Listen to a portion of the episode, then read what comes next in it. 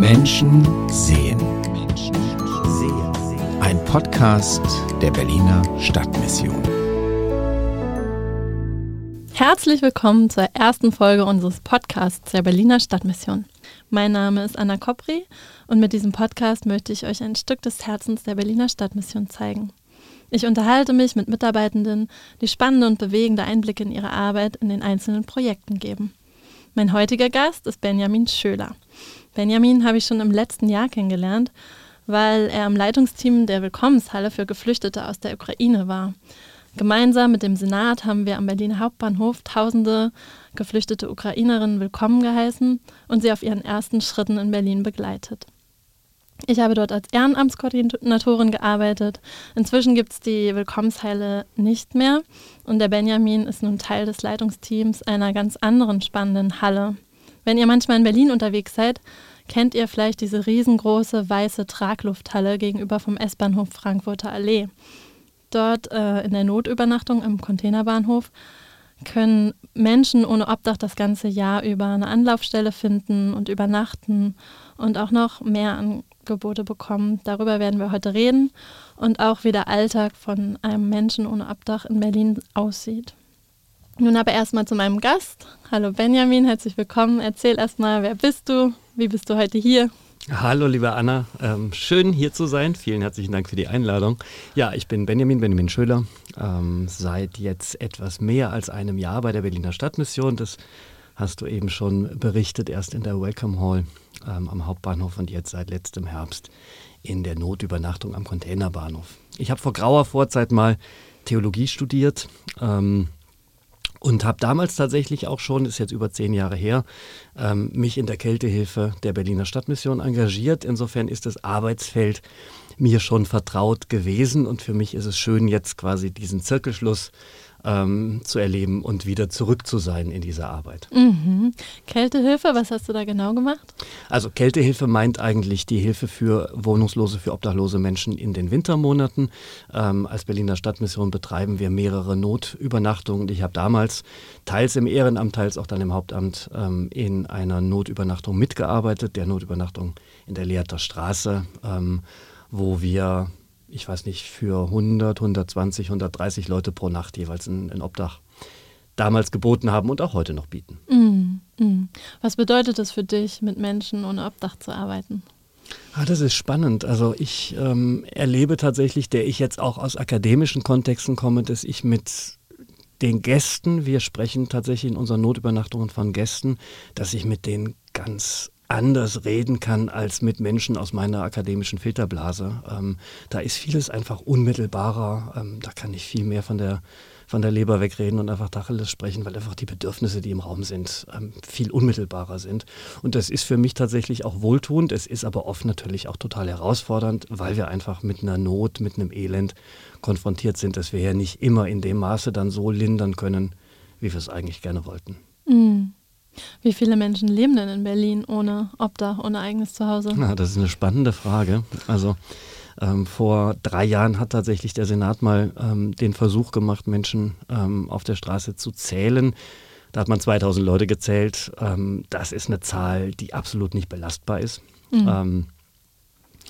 Da haben sich viele tatsächlich auch nicht zählen lassen wollen. Äh, also diese Zählung hatte einfach viele Probleme. Letztes Jahr dachte man, man versucht es nochmal, ähm, hat es dann aber gleich sein lassen. Ähm, wir können da also jetzt nur mit Schätzzahlen arbeiten. Die Wohlfahrtsverbände, die sich im Bereich der Wohnungslosenarbeit in Berlin engagieren, schätzen eine Zahl von 6.000 bis 10.000 konkret obdachlosen Menschen. Auch da ist allerdings eine hohe Dunkelziffer eingepreist. Wir gehen davon aus, dass da, dass da viel Luft nach oben ist.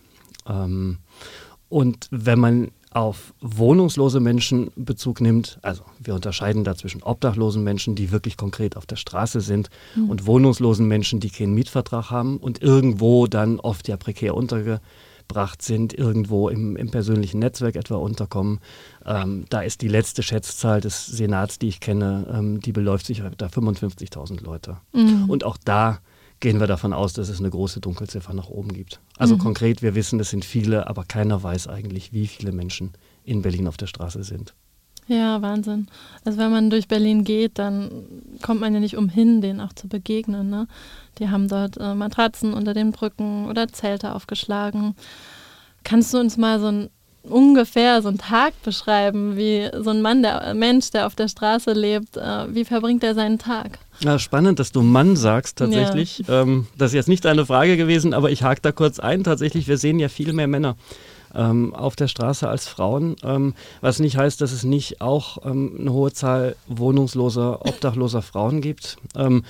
Ich nehme nochmal Bezug auf deine Frage eben zu den Zahlen, dass wir so wenige Frauen im Verhältnis sehen, ähm, macht diese Dunkelziffer auch nochmal noch mal deutlich. Viele Frauen ähm, halten sich halt dann weniger auf der Straße auf, kommen vielleicht auch stärker über Netzwerke unter, ähm, was oft auch prekär ist. Tatsächlich auch der Aspekt ähm, von auch sexueller Ausbeutung steht da leider im Raum, ist ein großes Problem.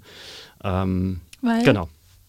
Aber jetzt habe ich gerade deine Frage nicht beantwortet. Die Frage war, wie sieht denn so ein typischer Tagesablauf aus? Auch da muss ich sagen, kann ich dir so eigentlich gar nicht beantworten, weil wie sieht denn ein typischer Tagesablauf von uns bürgerlich lebenden Menschen, die wir eine Wohnung haben, aus? Das ist ja völlig unterschiedlich. Deiner wird wahrscheinlich sehr anders sein als meiner. Ähm, was man klar benennen kann, viele Dinge, die für Menschen, die einfach in ganz geregelten Verhältnissen in der Wohnung leben, ähm, viele Dinge, die da einfache Routinen sind, sind für wohnungslose Menschen schwierig. Ähm, herausfordernd, mühsam, kosten unglaublich viele Ressourcen. Du kannst nicht morgens aufstehen und das tun, was du und ich tun. Erstmal Kaffee kochen, ins Bad gehen, die Zähne putzen, die Toilette benutzen. Wenn keine Toilette da ist, wird das schon mal schwierig. Ähm, Jetzt bin ich ein Mann, das kleine Geschäft geht dann immer noch, aber es gibt ja nicht nur das kleine Geschäft. Ähm, und also viele dieser ganz einfachen Alltagsverrichtungen sind für Menschen auf der Straße einfach extrem herausfordernd, extrem anstrengend. Ähm, und ich glaube, das ist der Hauptunterschied, den wir, den wir eben sehen bei Menschen ähm, ohne Obdach. Dass das Leben einfach unglaublich anstrengend und mühsam ist. Und dann fehlen Rückzugsorte, dann fehlen Orte, an denen man sich eben auch mal ausklinken kann aus all diesen anstrengenden Bezügen. Ähm, du musst dich ja trotzdem irgendwie durchschlagen. Du brauchst Geld, ähm, um dir was zu essen zu kaufen zu können, oder musst Orte aufsuchen, wo du, wo du deine Bedürfnisse ähm, stillen kannst. Aber eigentlich brauchst du für jedes Bedürfnis einen anderen Ort. Mhm. also da gibt es in der einen Ecke der Stadt die Kleiderkammer und in der anderen Ecke die, der Stadt die Suppenküche und ganz woanders vielleicht eine medizinische Notfallambulanz. Ähm, das heißt, auch die Wege, die wohnungslose Menschen zurücklegen, sind oft unglaublich weit. Mhm. Ähm, und meistens zu Fuß und oft zu Fuß oder dann ähm, im öffentlichen Nahverkehr nicht immer mit Ticket, mhm. ähm, wo dann die nächste Schwierigkeit dazu kommt. Wir sehen natürlich wahnsinnig viele Menschen, die verschuldet sind, ähm, weil, sie, weil sie schwarz fahren. Ähm, das ist jetzt ein Sonderthema, da könnte man eine ganz mhm. eigene Podcast-Folge zu machen, dass ähm, Schwarzfahren etwa immer noch kriminalisiert wird. Also nicht nur eine Ordnungswidrigkeit ist, sondern tatsächlich eine Straftat. Ja. Ist da eigentlich ein riesiger Skandal. Mhm. Bis hin zum Gerichtsprozess. In der Tat. Und also es gibt einige wenige Leute, das weiß ich tatsächlich, die es dann auch so drauf anlegen, dass sie, wenn sie dann ihre Strafzettel sammeln, die sie nicht zahlen können, dann wirst du zu einer Geldstrafe verurteilt. Wenn du die nicht, ähm, wenn du die nicht begleichen kannst, wird Ersatzfreiheitsstrafe ähm, äh, verhängt. Und ich kenne einzelne unserer Gäste, die dann sagen, gut, also im Winter gehe ich dann ins Hotel Plötze, ja. also nach Plötzensee ähm, ins, ins Gefängnis. Mhm. Da kann ich mir immer noch die Zähne sanieren lassen. Das ist dann so halb scherzhaft ähm, gesagt, aber eigentlich ein riesiger Skandal. Also auch ein Skandal für uns als Steuerzahlende, ähm, weil das, was ein Haftplatz ähm, uns als Gesellschaft kostet, ähm, jenseits davon, ähm, dass wir Menschen da einfach ähm, kriminalisieren und ein Stück weit ihrer Würde noch zusätzlich berauben, das ist einfach hochproblematisch. Mhm. Wahnsinn. Warum leben denn Menschen auf der Straße? Es gibt ja immer wieder böse Stimmen, die sagen, wir leben hier in Deutschland, es gibt ein Sozialsystem, ähm, da muss doch keiner auf der Straße leben. Ja, es gibt auch Sozialstadträte in dieser Stadt, äh, die sagen, es ist ja alles selbst gewählt. Diesen Diskurs haben wir gerade in Neukölln gefahren ähm, oder erleben wir gerade. Ähm, es gibt einzelne Menschen, die auf der Straße leben und sagen, das ist meine freie Entscheidung. Nach meiner Erfahrung trifft es in den seltensten Fällen zu. Es ist meistens wirklich eine Not, die Menschen auf die Straße treibt.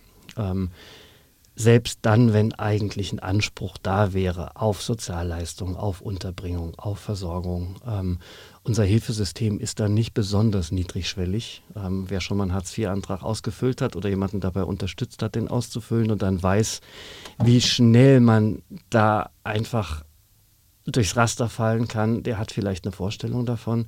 Viele der obdachlosen Menschen, die wir in unserer Notübernachtung sehen, ähm, haben tatsächlich Suchterkrankungen, Alkohol ähm, spielt da bei vielen eine Rolle, psychische Erkrankungen spielen bei vielen eine Rolle.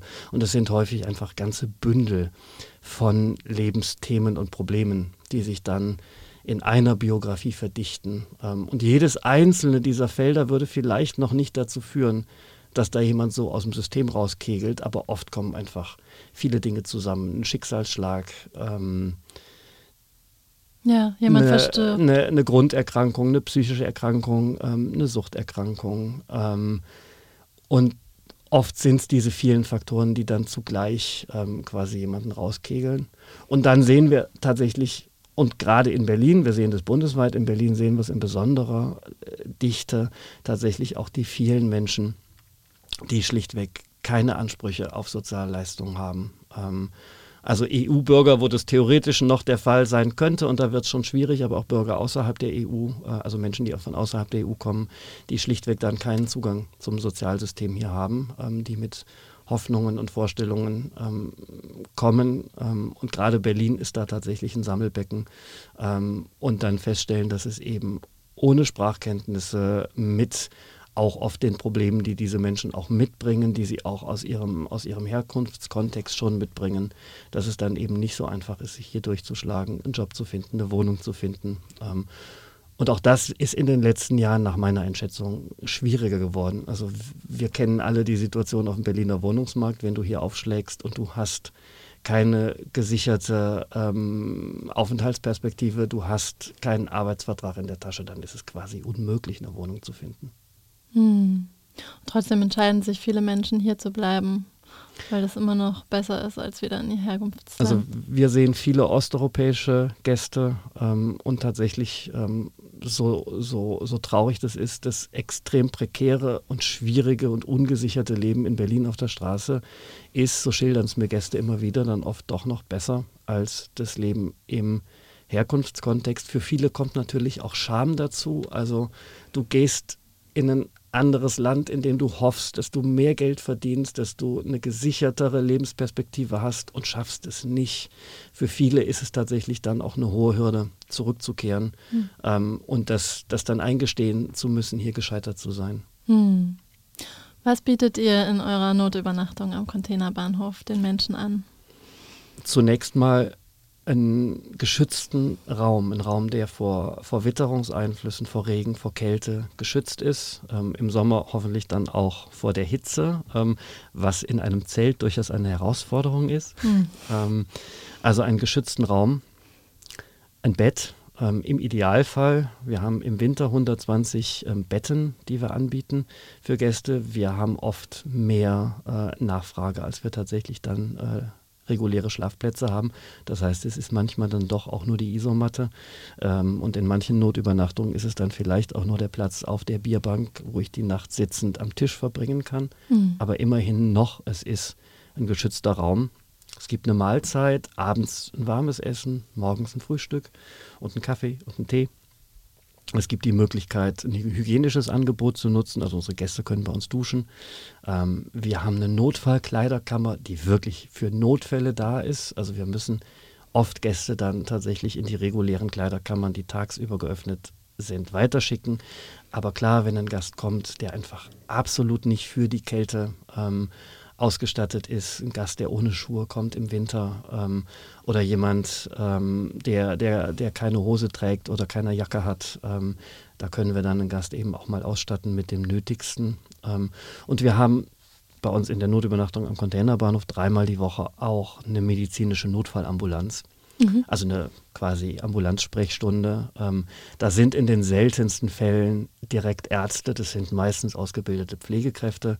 Ähm, auch eine Pharma Pharmazeutin ist damit im Team. Ähm, das sind Menschen, die das komplett im Ehrenamt machen. Wow. Ähm, also auch Menschen, die aus einer Branche kommen, die jetzt nicht für ihre ähm, super Arbeitsbedingungen bekannt sind, die oft selber am Limit arbeiten. Das gehört tatsächlich zu dem, wo ich, wo ich immer wieder große Hochachtung habe. Dass Menschen, die selber so prekär arbeiten, ähm, dann auch noch ihr Schafland beitragen und sich ehrenamtlich um Wohnungslose kümmern ähm, und tatsächlich eben Grunderkrankungen oder generell die, die, die, die gesundheitliche Situation unserer Gäste ist eben auch höchst prekär. Mhm. Mhm. Was müssen die dann machen ungefähr? Also die, in der Ambulanz?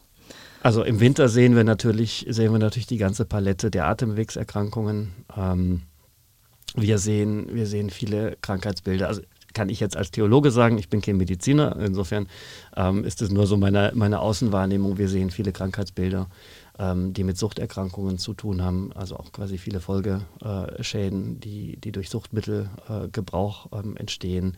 Wir sehen wahnsinnig viele chronische Krankheiten, die nicht, die nicht gut versorgt sind. Ähm, und wenn du Diabetes hast, etwa auf der Straße, du hast keinen Zugang zu Insulin, ähm, dann werden Dinge, die die leicht eigentlich in den Griff zu kriegen sind oder die nicht lebensbedrohlich sein müssen, eben schnell auch zu, zu also da entsteht schnell eine lebensbedrohliche Situation. Wir sehen viele ähm, Verletzungen am Bewegungsapparat, ähm, also gerade im Winter auch bei, bei, bei Glätte, bei Eis, bei Schnee, ähm, dass Menschen stürzen und sich verletzen, das schlecht behandelt wird. Ähm, ich hatte eben auch berichtet, wie weit die Wege sind, die viele Wohnungslose zurücklegen. Da hast du halt nicht die Möglichkeit, dich mal drei Tage zu schonen und das Bein hochzulegen, sondern die Menschen sind halt weiter in Bewegung. Und da entstehen dann eben schnell auch aus kleinen Wehwehchen ähm, durchaus dramatischere Folgeerkrankungen, die eben schlecht aufgefangen werden. Da sind wir froh, dass wir zumindest eben so ein niedrigschwelliges Notfallangebot machen können. Aber tatsächlich die Möglichkeiten, die die KollegInnen da haben, sind eben auch begrenzt. Hm. Aber es gibt eben die Möglichkeit, dass Menschen auch ohne Krankenversicherung dann Behandlung finden bei euch. Bietet Tat. ihr noch was an, außer Schlafplatz, ähm, Essen, ähm, medizinische Versorgung?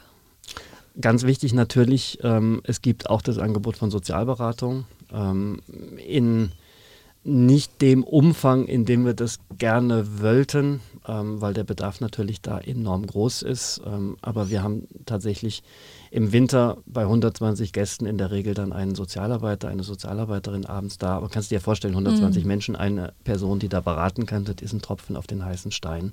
Und eigentlich dann primär nur eine Verweisberatung, dass wir zumindest versuchen können, mhm. quasi eine, eine Beratung zu vermitteln. Im Sommer tatsächlich, wir sind als Notübernachtung am Containerbahnhof auch im Sommerhalbjahr geöffnet, nicht mhm. nur im Winter im Rahmen der Kältehilfe. Da sind wir auch eine der wenigen Notübernachtungen in Berlin, die im Sommer geöffnet haben. Da ist das Angebot dann eben noch mal knapper und noch mal prekärer. Ähm, Im Sommer spielt Sozialarbeit bei uns eine etwas größere Rolle. Da haben wir am Abend auch tatsächlich nur 70 Gäste und können da ein bisschen vertiefter arbeiten. Tatsächlich sichten wir da auch stärker, ähm, während uns wirklich im Winter gerade Menschen, die volltrunken sind, die komplett drauf sind durch Drogenkonsum, ähm, die deswegen nicht mehr in dem Maße zu Selbstfürsorge fähig sind, während die uns im Winter als Gäste ganz besonders willkommen sind, damit wir sie von der Straße runterkriegen. Weil im Winter unser erstes Ziel wirklich ist, Kältetote zu verhindern. Ähm, schauen wir im Sommer, ähm, und Sommer heißt quasi der ganze Zeitraum von Mai bis Oktober, ähm, also auch die Zeiten, wo es durchaus noch kalt sein kann nachts. Mhm. Ähm, schauen wir im Sommer ein bisschen stärker, ähm, dass Gäste ähm, bei uns übernachten, die für einen Beratungsprozess grundsätzlich zugänglich sind und die okay. auch, also die grundsätzlich erstmal in der Lage sind, sich ihren Lebensthemen vielleicht zumindest in einem allerkleinsten ersten Schritt zu stellen, weil wir da schon Hilfestellung geben wollen, dass Menschen was an ihrer Situation ändern können. Mhm. Wobei man zugleich sagen muss, das ist ein langer Weg. Ähm, wir haben also selten jetzt ähm, den, den Fall, wo wir mit einer einfachen Beratung dann sofort ähm, quasi einen Lösungsweg aufzeigen können und jemand ähm, binnen kurzem ähm, quasi aus der Wohnungslosigkeit rausfindet. Aber natürlich, diese Fälle haben wir auch immer wieder, aber es ist oft wirklich ein langer Weg. Mhm. Und da gibt es ja dann eben Folgeeinrichtungen, Projekte an genau. die man vermitteln Also da kann. sind wir als Notübernachtung dann wirklich nur ein, eine erste Anlaufstelle, die dann eben auch weiter in, in Hilfen hinein vermitteln kann, die es zum Glück gibt, ähm, die natürlich auch fast alle kapazitär an der Kotzgrenze arbeiten. Hm. Aber trotzdem, ihr macht einen großen Unterschied im Leben der Menschen, die oft auch ähm, ja, tagsüber nicht sehr wertschätzend behandelt werden. Ähm, euer Team ist hauptsächlich ehrenamtlich, habe ich gehört. Erzähl mal, wie viele Ehrenamtliche engagieren sich da? Ja, also tatsächlich, ähm, wir, haben, wir haben hauptamtliche Kräfte, die da, die da abends quasi ähm, für, für die Gewährleistung der, der Grundabläufe äh, Sorge tragen, auch hauptamtliche Sozialarbeiter. Ähm, aber wir könnten die Arbeit in dem Umfang eben nicht machen, wenn wir nicht wahnsinnig viele Ehrenamtliche hätten, die da mithelfen. Im Winter haben wir bei 120 Gästen in der Regel zwischen sieben und zwölf Ehrenamtliche pro Abend äh, Mhm. im Einsatz. Ähm, die helfen bei der Registrierung der Gäste, bei der Annahme des Gepäcks, die vor allem in der Essensausgabe helfen. Ähm, also Speisen ausgeben, aber auch Dinge produzieren. Uns wird eine warme Speise quasi geliefert. Ähm, dafür reicht die Refinanzierung, aber das ist dann eine auch relativ knapp kalkulierte Speise. Wir leben dann ganz stark eben auch von Zuspendungen, die zum Beispiel von der Tafel kommen, die über Foodsharer kommen, die von Menschen auch privat zugespendet werden. Ähm, vor allem vitaminreiche Dinge, ähm, also frisches Gemüse, frisches Obst, ähm, das dann quasi ähm, zu Rohkostsalaten ähm, oder Obstsalaten ähm, zubereitet wird. Das machen alles Ehrenamtliche. Und hätten wir nicht diese, diese große Unterstützung, dann könnten wir unsere Arbeit gar nicht machen. Und da gibt es also im Winter wirklich ein Team von, die Zahl habe ich jetzt nicht nachgesehen, ähm, ich würde sagen 250 bis 300 Ehrenamtlichen, Wow. die in diesem, in diesem Pool uns unterstützen. Manche sogar mehrfach pro Woche, manche einmal pro Woche, andere, die uns einmal im Monat unterstützen, aber sehr viele, die wirklich sehr regelmäßig ähm, uns helfen. Hm. Auch im Sommer. Im Sommer sind es ein paar weniger Ehrenamtliche. Tatsächlich im Sommer haben wir auch etwas weniger Gäste. Ähm, aber auch jetzt im Sommer arbeiten eigentlich durchgehend zwei, drei oder vier Ehrenamtliche am Abend mit. Hm. Warum machen die das? Tja, eine Was gute gibt Frage. denen das? Also ich glaube, also ich, ich, ich erlebe Ehrenamtliche, die sagen, ich bin selber mal in einer schwierigen Lebenssituation gewesen, ich möchte was zurückgeben. Hm. Ähm, ich erlebe Ehrenamtliche, die sagen, ich lebe so gesichert, ich lebe so im, im Reichtum und im Überfluss. Ähm, ich möchte, dass auch andere ähm, partizipieren können. Ich habe ein schlechtes Gefühl, wenn ich sozusagen in meiner, in meiner gesicherten Blase lebe. Ähm, wir haben Menschen, die Begegnungen mit Wohnungslosen hatten, ähm, die, ihnen, die ihnen nahegegangen sind und dann zu uns finden und sagen, ich möchte eigentlich gerne nachhaltig helfen. Ich kann natürlich jetzt jemandem Geld zustecken ähm, oder Lebensmittel zustecken, ähm, aber ich weiß dann nicht genau, was passiert damit. Ähm, bei euch habe ich das Gefühl, ähm, das, ist eine, das ist ein nachhaltiger Hilfsansatz. Ähm, also es ist eine ganze, ein ganzer Blumenstrauß von unterschiedlichen Motiven. Ähm, es gibt auch Ehrenamtliche tatsächlich bei uns, die selber Erfahrungen auf der Straße gemacht haben. Also bis dahin, das ist, also es, ich habe zwei Leute vor Augen, die selber mal bei uns Gäste waren vor Mhm. Jahren. Die haben es geschafft aus der Wohnungslosigkeit ähm, und die jetzt wirklich sagen, also hier gebe ich, hier gebe ich was zurück. Ich habe selber Hilfe empfangen. Ähm, auch einer unserer hauptamtlichen Mitarbeiter, der ist als Geflüchteter nach Berlin gekommen ähm, und hatte, bevor er dann quasi seinen, seinen Weg ins Asylsystem gefunden hat, ähm, einige Nächte in der Notübernachtung ähm, übernachtet. Wow. Ähm, mittlerweile hat er seine, seine Bleiberechtsperspektive in Deutschland und er hat ganz bewusst gesagt, ich gehe zur Stadtmission, die hat mir damals geholfen und da möchte ich jetzt was zurückgeben. Toll, schöne Geschichte. Und sucht ihr im Moment noch Ehrenamtliche, die euch unterstützen? Also tatsächlich, wir haben einen großen Pool von ehrenamtlichen Helfern, aber tatsächlich, wir haben auch viel Arbeit, die getan werden kann.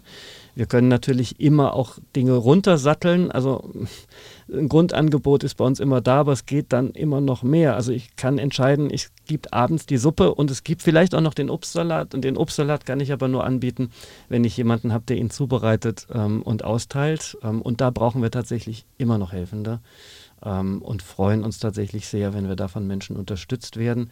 Und das kann eine Unterstützung sein, die eben auch nur einmal im Monat ähm, passiert. Also es ist jetzt nicht zwingend nötig, sich bei uns quasi dreimal die Woche zu binden. Mhm. Was muss man denn tun, wenn man gerne mithelfen will? Naja, sinnvoll ist tatsächlich, darüber haben wir im Vorfeld gar nicht gesprochen. Ich nehme an, dass wenn man diesen Podcast hört, es dann auch einen Informationsblog ja, genau. gibt. Da wird es natürlich eine E-Mail-Adresse geben. Mhm. Die könnte ich jetzt hier nennen, die heißt nack-ehrenamt.berliner-stadtmission.de. Das ist sehr lang, also die würde sich wahrscheinlich dann jetzt nochmal für ähm, jemanden, der Interesse hat, zum Nachlesen finden. Man kann uns eine E-Mail schreiben mhm. ähm, und ähm, tatsächlich dann zu uns in Kontakt kommen. Wir bieten sehr regelmäßig, mindestens monatlich Einführungsseminare für ähm, mhm. ehrenamtliche Helfende an. Also dass wir da auch tatsächlich eine inhaltliche Einführung und eine Begleitung geben. Ähm, und in so einem Rahmen kann man dann, also dann führen wir auch ein persönliches Gespräch und schauen sozusagen, ob das passen könnte. Mhm. Sehr gut. Hast du selber auch schon mal eine besondere Begegnung gehabt mit einem Menschen ohne Obdach dort bei euch, dem ihr weiterhelfen konntet? Also tatsächlich machen wir solche Begegnungen jeden Abend. Ich hatte das zu Anfang schon gesagt, das ist was, was mich berührt, dass man so, so Tacheles reden kann, dass vieles so, so, so weniger abgeschirmt ist, so weniger, so weniger gefiltert. Ähm, es sind oft die Kleinigkeiten, die einen Unterschied machen. Neulich war ein Gast da, ähm, der der eigentlich noch in, also der, der so, also der in ganz guter Verfassung erschien. Und ich habe dann aber im Gespräch gemerkt, der konnte sich nicht mehr bücken. Mhm. Der hat es nicht geschafft, an seine Füße zu kommen. Und dem konnten wir helfen, ähm, seine, seine Füße wieder ein bisschen auf Vordermann zu kriegen. Also wir haben da eine einfache Fußpflege gemacht. Ich bin ja selber Theologe und kein Fußpfleger, aber ähm, das, was ich tun konnte, konnte ich da tun. Und der Gast hat fast geweint, weil er gesagt hat, also seit, seit zwei Wochen sind meine Füße nicht mehr gewaschen worden. Mhm. Ähm, das sind, das sind dann schon berührende Momente, wo ich weiß, dass eben auch eine kleine Hilfe einen großen Unterschied machen kann. Was mich auch immer wieder bewegt, ist, dass wir eine Solidarität auch von unseren Gästen gegenüber, Helfenden gegenüber unserer Einrichtung sehen. Uns ist neulich mal die Milch ausgegangen. Da gab es morgens keine Milch mehr zum Kaffee. Davon stirbt jetzt keiner, aber es ist natürlich schade. Ähm, und dann brachte uns am nächsten Tag äh, ein Gast äh, ein Liter Milch mit. Ach süß. Ähm, und da weiß ich genau, das ist für den natürlich eine Entscheidung, ob ich den, den, den Euro 30 jetzt äh, für Milch oder für was anderes ausgebe. Und er wollte aber uns diese Milch beitragen. Wow, schön. Nochmal ein ganz anderes Thema. Ähm, wir haben ja die Kältebusse, hast du vorhin auch schon erzählt, Kältehilfe. Da sammeln wir auch im Winter mit Bussen Menschen ein, die es nicht mehr schaffen, alleine zur Notübernachtung. Warum brauchen wir denn auch eine Hitzehilfe im Sommer? Warum ist auch Hitze gefährlich für Menschen ohne Obdach? Ja, tatsächlich, das Bewusstsein dafür steigt. Also vor ein paar Jahren haben wir darüber noch nicht gesprochen. Ähm, aber die, die äh, klimatischen Bedingungen, man würde jetzt denken, naja, im, im Sommer, da erfriert ja keiner, das ist kein Problem. Und es ist ja sogar angenehm, draußen sein. Also ich habe das auch schon von Leuten gehört, die sagen, super, wohnungslos, sie können die ganze Zeit draußen sein. Das hätte ich auch gerne. Ich muss in meinem Büro sitzen. Mhm. Ähm, aber... Ähm, Natürlich hohe Temperaturen, ähm, Sonneneinstrahlung, Flüssigkeitsmangel können eben auch körperlich richtig bedrohend bis hin zu lebensbedrohend sein. Ähm, und das ist etwas, was vielen Wohnungslosen dann eben fehlt, der, der, der Zugang zu schattigen, zu kühlen ähm, Orten, der Zugang zu frischem Wasser. In Berlin werden jetzt überall Wasserbrunnen aufgestellt oder zumindest verstärkt. Überall kann man noch nicht sagen. Mhm. Das ist schon mal hilfreich, aber noch nicht überall gibt es die Möglichkeit, tatsächlich ohne Geld ähm, Zugang zu, zu Trinkwasser zu haben. Ähm, und ich hoffe sehr, dass wir auch in diesem Jahr wieder ähm, in der Hitzehilfe als Stadtmission präsent sein können. Ich weiß, dass da gerade Bemühungen laufen, dass wir auch dieses Jahr die Kältebusse wieder als Hitzebusse auf die Straße bringen, die dann Sonnenschutzmittel ähm, und, und Wasser verteilen ähm, und äh, Menschen auch beraten können, ähm, wie sie geschützte Orte aufsuchen können ich bin sehr froh, dass wir in unserer Notübernachtung, die tatsächlich nur abends ähm, und dann nachts geöffnet hat, die Gäste müssen also morgens die Notübernachtung verlassen, sie können mhm. sich dann nicht tagsüber aufhalten, dass wir da jetzt komplementär mit einem weiteren Partner, der GBWO, einem anderen Sozialträger im, im Verbund des Diakonischen Werkes, auch einen Tagestreff in unserer ähm, Einrichtung anbieten können, wo Menschen sich zwischen 10 und 16 Uhr in einem geschützten Raum in einem schattigen Zelt, also sowohl in unserer Traglufthalle als auch dann in einem offenen Schattenzelt außen ähm, aufhalten können, eine Mahlzeit bekommen, vor allem äh, die Trinkwasserversorgung gesichert ist. Ähm, das ist jetzt im Mai mit 20 Grad, wo wir uns alle über die Temperaturen freuen, noch im Verhältnis entspannt. Das wird sich dann aber im Juli und im August wahrscheinlich nochmal anders darstellen. Hm. Was kann denn, wenn, wenn ich jetzt zuhöre und denke, ich will gerne irgendwie selber helfen, ich kann jetzt nicht ehrenamtlich mitarbeiten, aber wie kann ich denn ganz praktisch einem Menschen helfen, der, den ich sehe, der auf der Straße ist, der, dem, dem vielleicht heiß ist.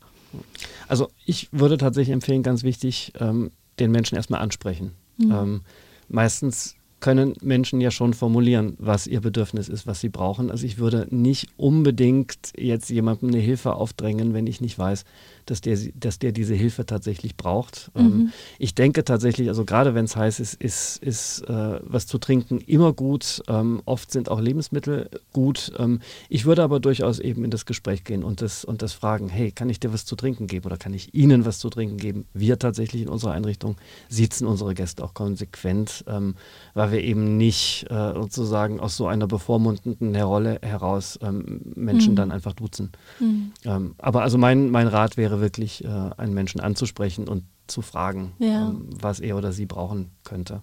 Hm. Das ist schön.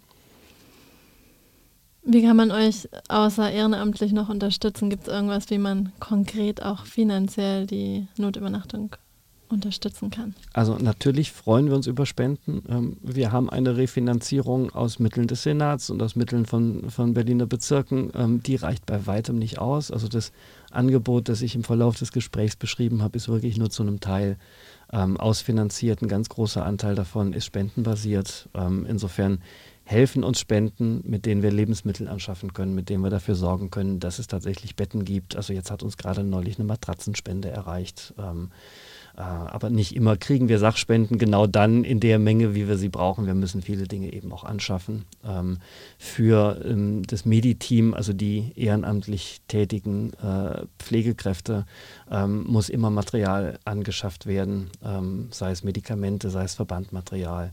das heißt also, äh, finanzielle Unterstützung hilft uns da immer und es helfen uns durchaus auch Sachspenden.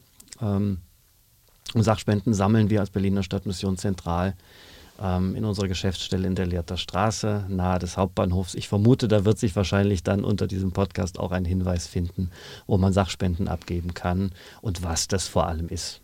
Genau, richtig. Wir verlinken euch alles, was wichtig ist, unter dem Podcast.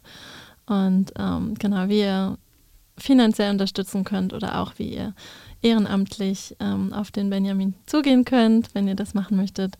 Ich danke dir erstmal ganz herzlich für das Gespräch. Das war sehr spannend. Sehr gerne. Einblicke zu bekommen in deine Arbeit, auch in das Leben von Menschen, die auf der Straße leben. Ich danke auch euch fürs Zuhören und für euer Interesse. Äh, sagt es gerne weiter an eure Freunde, verlinkt den Podcast auf, in Social Media, auf euren Seiten und wenn ihr uns mal persönlich kennenlernen wollt, dann seid ihr ganz herzlich eingeladen zu unserem großen Sommerfest, das Beste am 2. Juli von 11 bis 18 Uhr, auch in der Lehrter Straße 68. Da wird ganz viel Bühnenprogramm, Musik, ähm, Kinderspiele, Führung übers Gelände. Äh, da könnt ihr uns richtig kennenlernen. Ich freue mich, wenn ihr jetzt in zwei Wochen wieder einschaltet zu einer neuen Folge von dem Podcast der Berliner Stadtmission. Tschüss, bis bald. Menschen sehen. Ein Podcast der Berliner Stadtmission.